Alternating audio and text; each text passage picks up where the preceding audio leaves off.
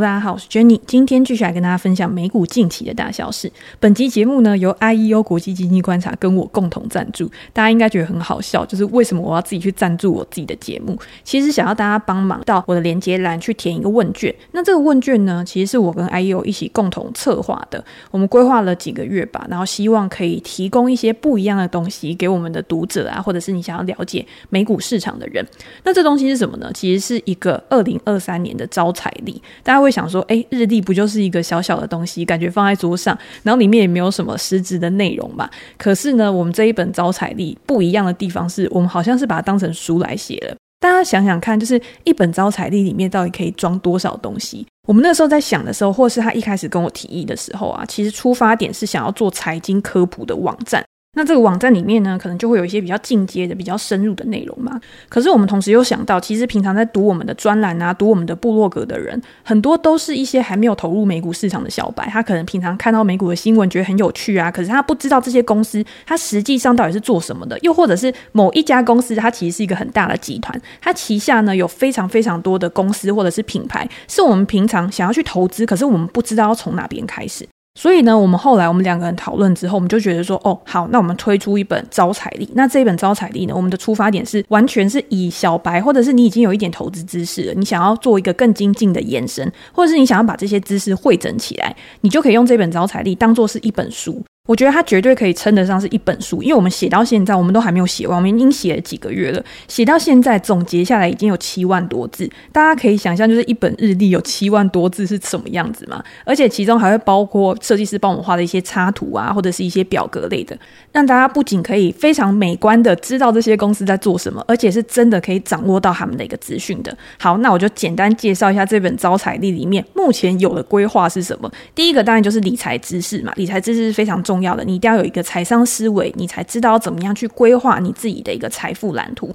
第二个呢，就是强化心态。我们有找了非常多可能大师的名言啊，或者是你在理财的路上绝对不能缺少的一些鸡汤文。这些鸡汤文呢，绝对可以让我们在像现在这种波动的时刻呢，可以有非常大的一个安慰，然后跟持续下去的一个动力。最后，我觉得最重要就是里面有上百间美股的潜力公司，我们觉得这些公司都是你一定要知道的。掌握这些公司的资讯之后，之后你想要再去做更深入的研究，也会更有帮助。好，反正呢，现在都还在赶工当中。我们做这一次的问卷，就是希望大家可以给我们很多的回馈，或者是你们的建议。大家想要在这本书上面，这一本招财历上面看到什么东西，或者是你们希望在这一本招财历推出了之后呢，可以从上面再延伸出什么样的附加价值，都可以在问卷里面告诉我们，让这个东西可以因为我们大家变得更好。好，那我会把链接放在资讯栏，就请大家再到链接。资讯栏去填写这个问卷。那我们还是要回到美股市场，就是这个礼拜呢，其实我觉得对很多投资人来说，应该算是蛮痛苦的一个礼拜，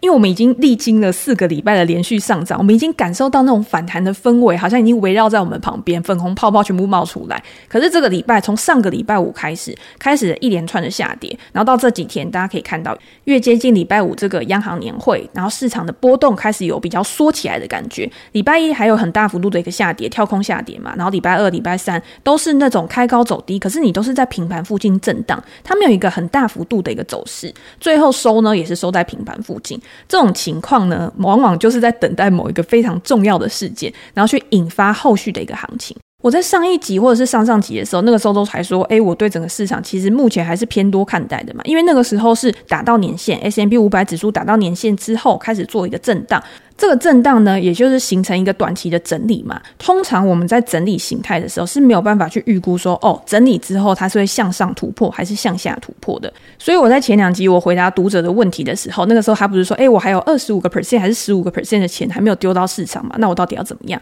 我会觉得说，你今天如果对于未来的市场下杀，你觉得未来还会打第二只脚，你有这样子的预期跟期待的时候，其实你就不应该把钱丢进去，因为人性是这样子，就是当你在看所有的资产。所有的股市都在反弹，都在大幅上涨的时候，我们一定会产生那种 formal 的心态，不是只有在一路飙涨的时候才会有哦。通常在那种低点反弹的时候，会有更大的这种情绪，就会觉得说，我没有摆在最低点，如果我现在再不进场，我再不进去抄底的话，有可能我就会错失未来的一段行情了。可是，在反弹的过程当中，再从熊市转为牛市的一个过程当中，它绝对不可能是像之前一样 V 型反转，我就直接冲上去，完全一路不回头的，它一定还还是会有拉回整理的时候。而且现在不管是总体经济环境啊、地缘政治啊，或者是财报，都还是会有很大的一个不确定性。最近呢，乌克兰跟俄罗斯虽然说平静了一段时间，可是又好像又有一些消息传出来嘛，就是两边之间，你未来会不会去影响到地缘政治风险，影响到油价，影响到粮食，这个都是我们没有办法去拿捏的准的。可是现在市场的重点还是关注在央行年会，关注在九月的一个升息状况，到底会不会因为通膨的一个降温而有趋缓？所以你去看到 Fed Watch 它的一个升息的一个预测也会波动很大，可能我前两天升息三码，现在要升息两码，然后过几天又升息三码，大家都在这种不确定性中去摸索的时候，其实也会造成行情的一个拉锯。这个时候呢，投资人其实你不要去看别人，你只要问自己说你想要的东西是什么。我觉得这个听起来可能也是有一点鸡汤啦，就会告诉你说你要知道你要的东西是什么啊，你才知道怎么样去追求它之类的。可是，在投资上面真的是这样，尤其是今天，如果今天是一个趋势盘的话，你今天想要怎么样，或者是你晚上车，其实对一个人来说，它是没有太大的影响的。我还是可以赚到钱，只是赚多赚少的问题而已。可是，在这种一下涨一下跌的时候，如果你没有办法去坚持你自己的立场，你被别人牵着鼻子走，那就有很大的可能性，你做出来的选择跟你实际内心想要的东西是不一样的。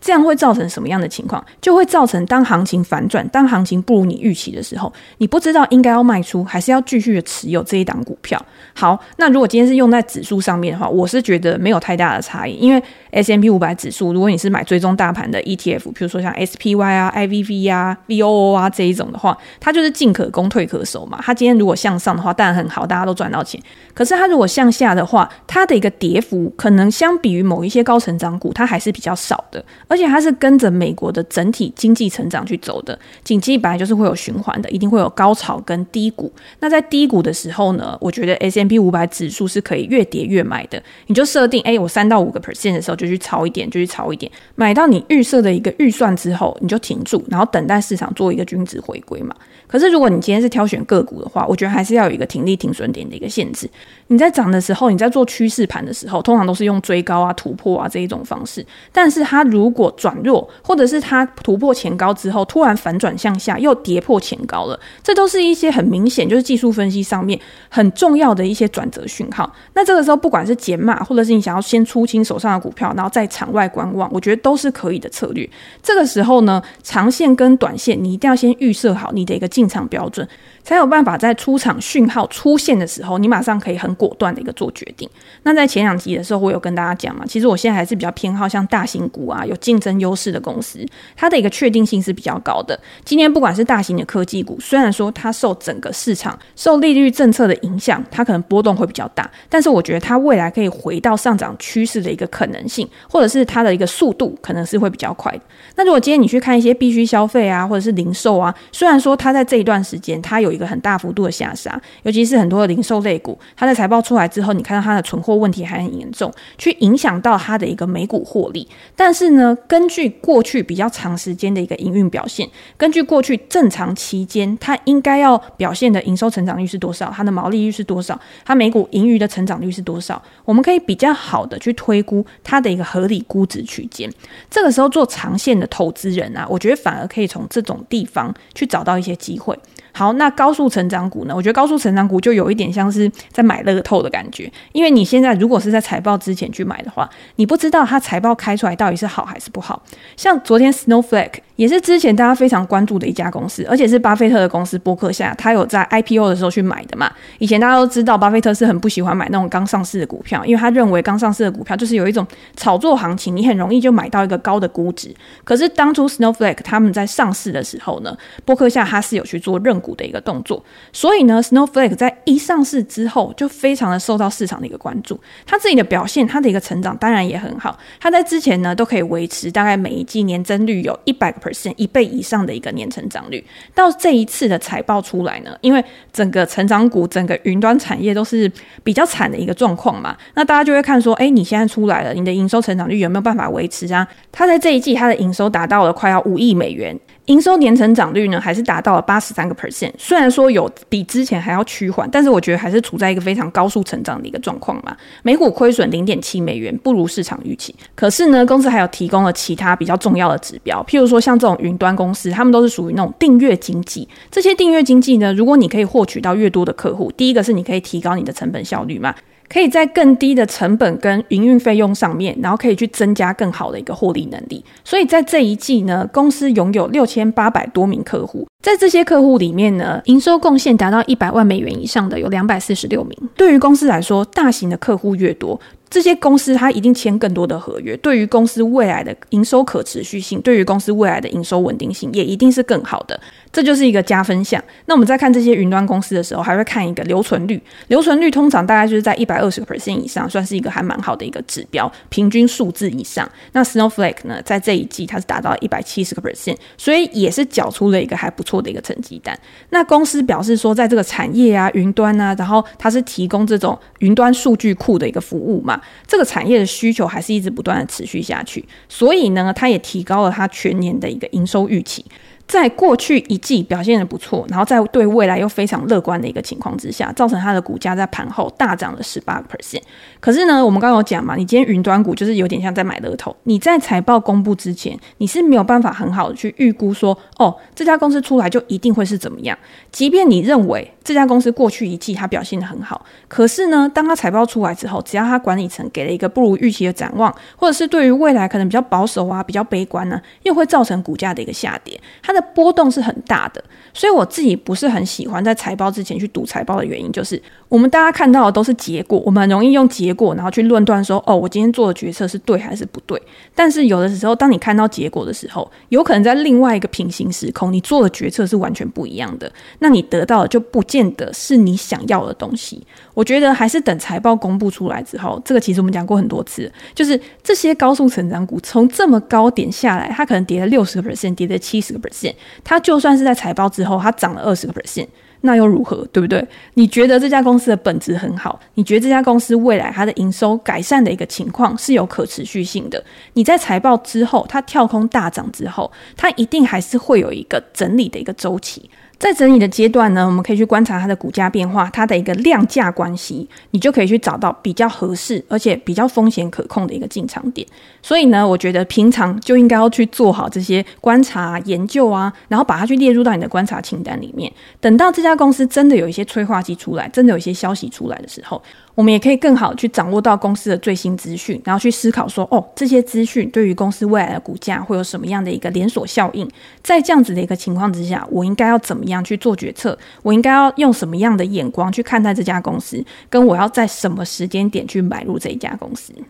好，可是对于那种稳健成长股，稳健成长股我们之前有讲过嘛，就是如果今天一家公司它本来在产业里面就具有竞争优势，你今天想到这家公司，你就可以直接想到哦，它最有名的产品跟服务是什么？譬如说你听到 Apple，你就知道哦，智慧型手机的龙头嘛，那它现在有很多穿戴式装置啊，iPad 啊，Mac 啊这些产品，所以它的竞争优势，它的品牌优势是你一听你一看你就知道的。亚马逊就是电商龙头，Google 就是搜索龙头，这些东西是你完全不需要任何的思考，你就可以知道的东西。我觉得这个就是。一个很明显的竞争优势，所以今天如果这些公司啊，它本来就已经有一个很赚钱的本业，它又可以再把这些赚钱的本业，它的现金流去投入到一些可能现在还没有办法赚钱，可能现在还没有那么好的一个获利能力，可是在过几年之后，这个产业的趋势发展成熟了，可以为它带来很充沛的现金流。为这些公司呢，再重新把他们的一个成长率提高，然后再去推升他们的一个二次成长，我觉得这些就可以算是稳健成长股的一员。所以，譬如说像科技巨头，我觉得就会把它列在稳健成长股这一块。像 Tesla，虽然说它的营收成长率其实是高于我自己设定的，就是稳健成长股大概就是在十五个 percent 啊、二十个 percent 左右的一个年营收成长率。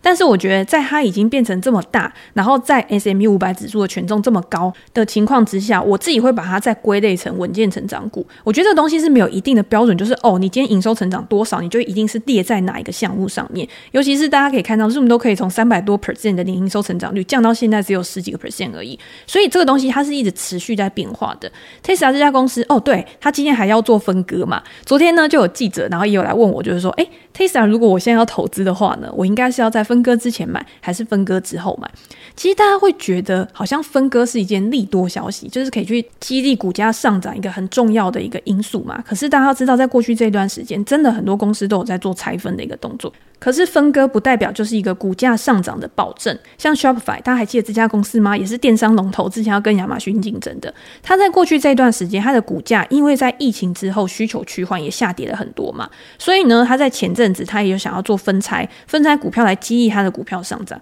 姑且不论它的目的是不是只有这一个，只是因为通常市场会对于这一类的消息会是比较正面看待。但是 Shopify 在分割之后，它的股价还是处于一个震荡的状况，还是处在一个目前看起来像是打底的一个状况，而没有显著的一个上涨嘛。所以分割只是一个市场上面关注的一个话题而已。可是长期的股价，或者是你未来波段的一个走势，还是要看到公司的一个基本面。那过去 Apple、Amazon、Google 其实他们都已经做了一个分割的一个动作了。他们所提出来的一个分割的原因呢，都是希望零售的投资人，就是那种散户，他可以更好的去持有他们的一个股票，又或者是今天你本来就已经有在使用公司的产品跟服务了，当你又在持有他的股票的时候，你对公司的一个认同感其实会更高的。譬如说，我今天是果粉嘛，那我可能持有 Apple 公司的股票，我就会拿得更稳，因为我就是在用它的东西，而且我每一次可能新的产品推出来的时候啊，我都会去排队，然后看到很多人他跟我一样也是果粉，整个市场的氛围呢，或者是销量出来的时候，就会给予我很大的一个信心。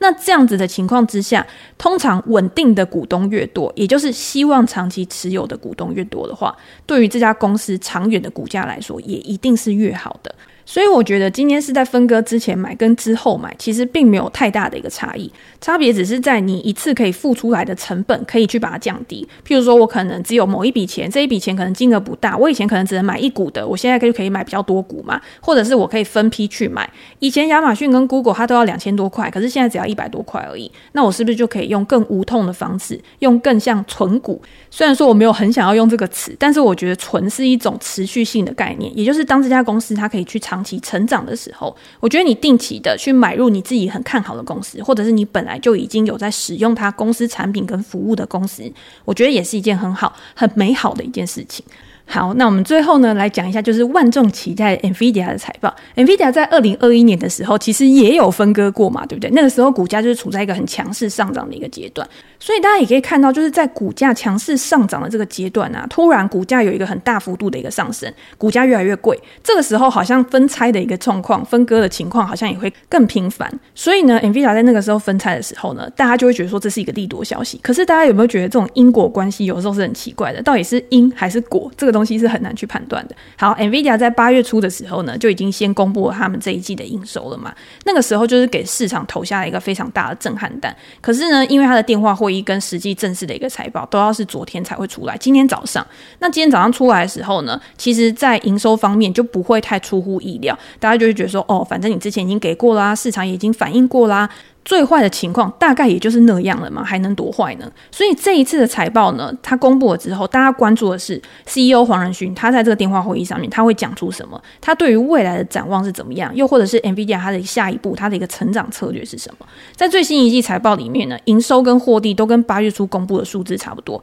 营收达六十七亿美元，比去年同期还要成长了三个 percent。可是它的净利呢是大幅衰退了七十二个 percent，经调整后的每股盈余是零点五一美元，略低于市场的一个预期。这个在我们等一下呢，我们就可以把它比较拆分出来，然后每一个细节来做一个讨论。那大家比较关注的当然就是 NVIDIA 在数据中心跟在游戏的业务，在这一季的表现是怎么样嘛？数据中心跟游戏是它最大最主要的两个营收。可是目前市场大家都看得出来，大家的重心都还是放在数据中心上面，因为整个半导体产业这样看下来呢，感觉好像就是数据中。中心跟车用比较有成而已。在本季呢，数据中心的营收比去年同期还要成长了六十一个 percent，达到三十八亿美元。这个数字其实看起来还是不错的，因为你年成长还是有六十 percent 以上吧。可是呢，是没有达到公司的预期的，主要是供应链的影响。公司认为说，下半年数据中心应该还是可以维持一个成长，可是呢，在其他的业务上面呢，就会有比较不好的一个表现。那数据中心的一个成长，去抵消的当然就是游戏的一个下滑了。在本季，游戏的营收呢是低于市场预期的，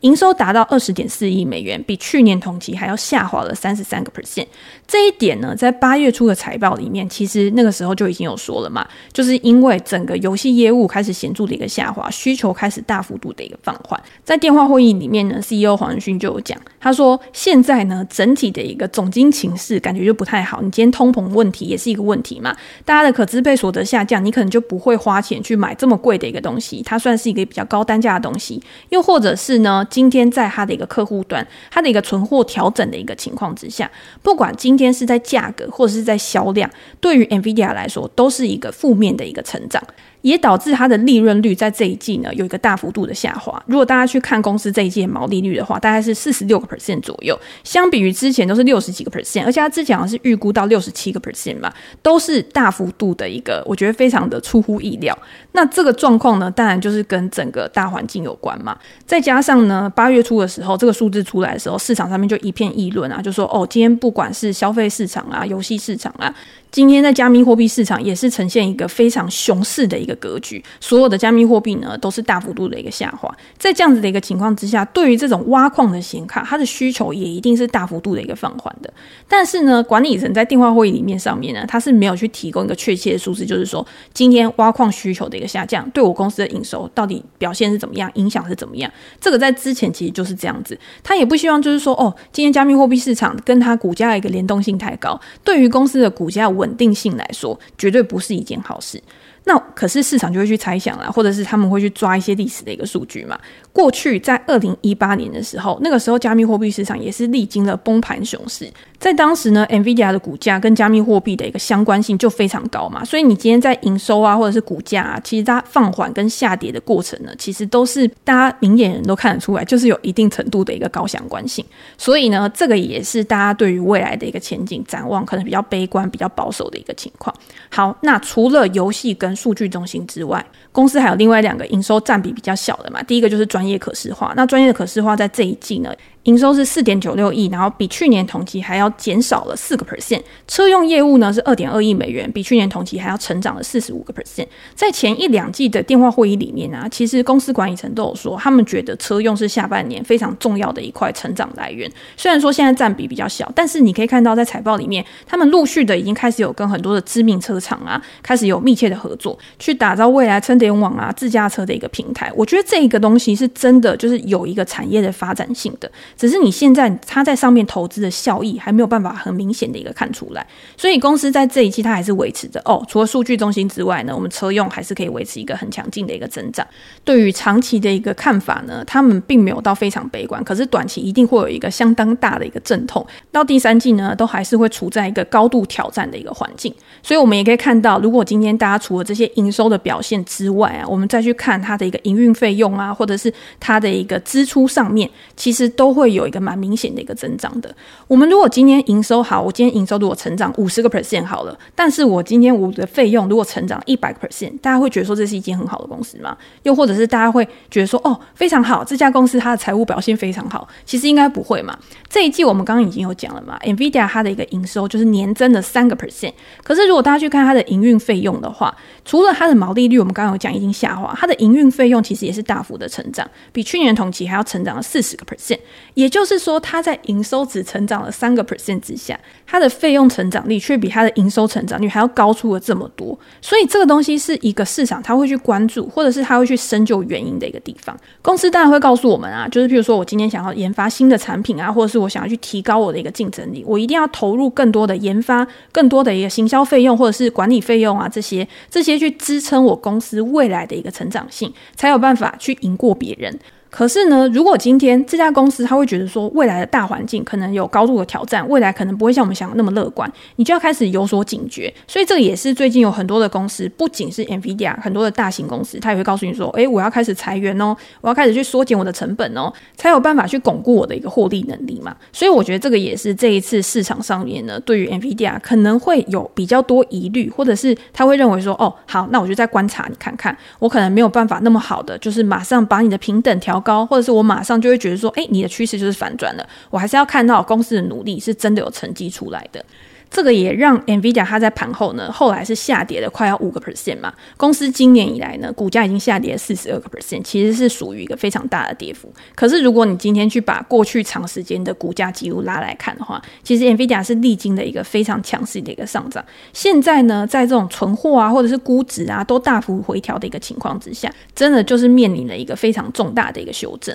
我们如果用估值的倍数来看，因为用估值指标是一个比较客观的一个数据嘛，目前它的 Forward 一大概是在四十五倍、四十六倍左右，虽然是低于过去五年的平均，但是是因为过去五年真的是太贵了。但是是高于过去十年的一个平均表现的。但是我觉得有的时候估值是不能这样看，就是你看过去五年为什么 NVIDIA 它可以有一个这么高幅度的一个上涨？我觉得当然跟整个状况，就是整个市场是一个大牛市有关之外，它在新的产品或者是新的一些产业的一个布局上面，其实跟十年前相比，跟五六年前相比，一定会有差异。所以公司这些溢价呢，它也完全不是说哦，我就是随便乱给，它一定是有成长性去加注在上面，才会造成估值的一个大幅提升。可是这我们今天要看的时候，我们不能只跟他自己比嘛，我们可能要去跟同产业的其他公司相比。如果大家去跟费半的本益比，就是平均的本益比去比的话，目前大概是十六倍。如果跟主要的竞争对手去相比的话，譬如说像 Intel 现在大概就是十四倍左右，AMD 大概就是在二十倍左右，所以它也算是估值在同产业里面算是比较偏高的嘛。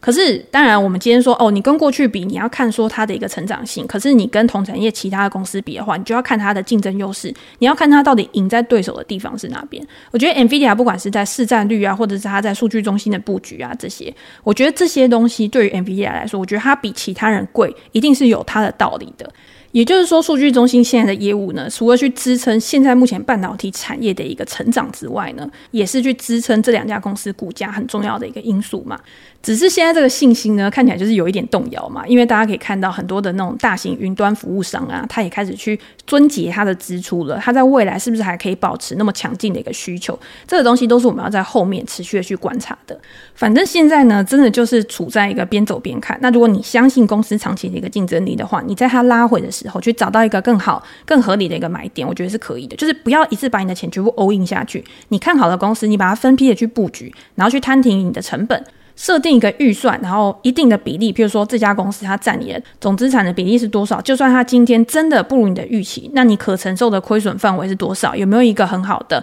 风险控管的一个机制？我觉得这个是在买入这些公司的时候，你事先可以先去考虑评量的一个问题。那这两天呢，半导体世界贸易组织它有去统计嘛，它就去发布了它对于二零二二年全球半导体市场的一个展望。他们认为说，在终端消费性电子的一个需求持续疲弱的一个情况之下，去调整了就是整个半导体市场的一个成长率嘛，从十六点三个 percent 下修到十三点九个 percent，整体的市场规模呢也比之前预估的还要下调了两个 percent，所以整个半导体市场现在看起来确实是偏向比较悲观的一个状况。但是在此其中呢，他们也还是有比较看好的一些产业，譬如说，诶，车用啊、工业啊这些需求，他们认为需求还是会持续的。所以大家如果想要去投资半导体啊，第一一个你可以透过 ETF 去做投资嘛。第二个就是在这种拉回的过程当中啊，我觉得还是可以聚焦在一些半导体公司比较具有竞争优势龙头公司上面，在它估值回调合理的时候去买进。第三个呢，就是针对这种车用啊、工业啊，大家比较看好的一些板块，就是需求还有持续的，还可以持续的成长的一些板块呢。然后你从这边去做一些酌量的一个布局，我觉得是可以的。譬如说像 Wolfspeed 或者是 onsemi 这两家公司，在财报他们其实开出来的财报不错，然后在近期呢，股价也算是比较强势的。那我在我的 PressPlay 专栏呢，也有跟大家文章或者是直播都有介绍这两家公司。有兴趣的呢，就可以再到我的专栏，然后去看这两篇文章。好，那最后提醒大家，不要忘了到链接栏去填问卷。那也非常感谢大家的帮忙。那如果有任何问题的话，欢迎留言给我评价。我们在之后呢，可以再拿到 Podcast 来做讨论。那今天就先分享到这边喽。拜拜。